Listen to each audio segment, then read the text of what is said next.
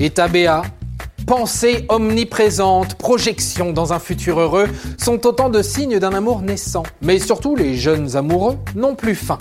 D'où cette question. Pourquoi perd-on notre appétit quand on est amoureux? Je peux vous poser une question? Alors, euh, question? Quelle étrange question. Vous avez des questions? C'est l'occasion de mourir moins.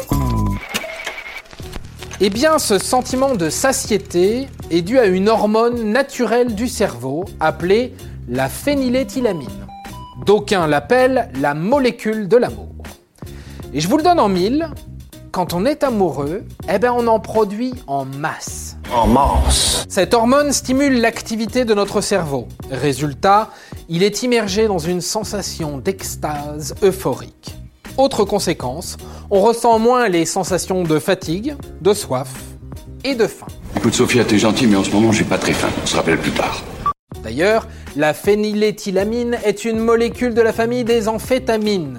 Que ce soit dans un usage pharmaceutique ou de stupéfiants, les symptômes sont les mêmes perte de l'appétit, stimulation accrue et état d'euphorie. On retrouve d'ailleurs cette molécule dans le chocolat, sur lequel on se jette lorsque l'amour touche à sa fin.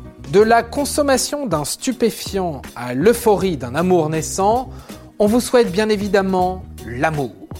Et voilà, maintenant, vous savez tout. Au revoir, messieurs, dames. C'est ça la puissance intellectuelle. Sapristi Avant de partir, attends, j'ai un truc à te dire. Viens découvrir notre podcast sexo, S'exposer. Deux minutes pour tout savoir sur la sexualité masculine.